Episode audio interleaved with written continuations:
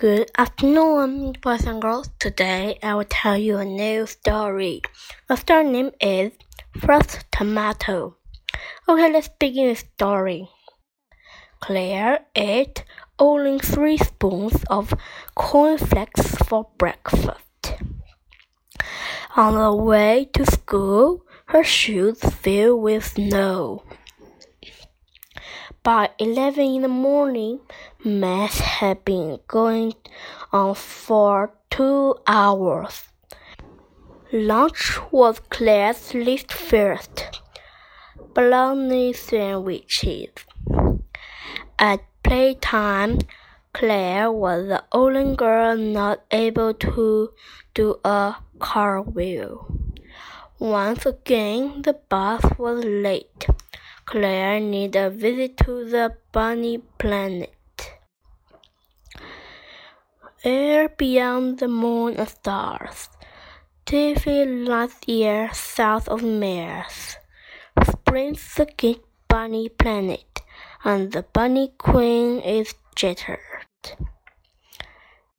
Gentle says to Claire, Come in, here's the day as should have been.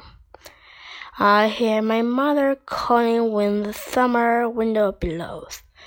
Go out of the win- garden in your old, old clothes. Pick me some runner bean and soaked snap peas. Feed a ripe tomato and bring it to me, please. A Bare red tomato is hanging of the wind. If my mother didn't want it, the tomato would be mean.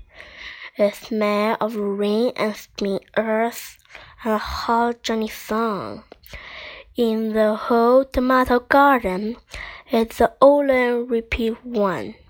I close my eyes and breathe in a fat, red smell.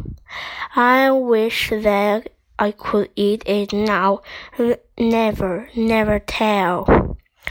But I fell it for my mother without another look. I washed and shell the pin and watch my mother cook.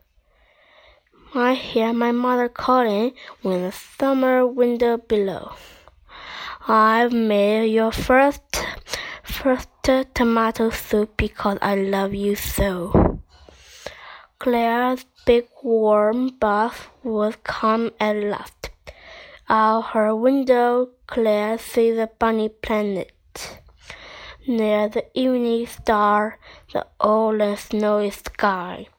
It was there all along, said Claire. The end. Goodbye. Thank you for listening. See you next time.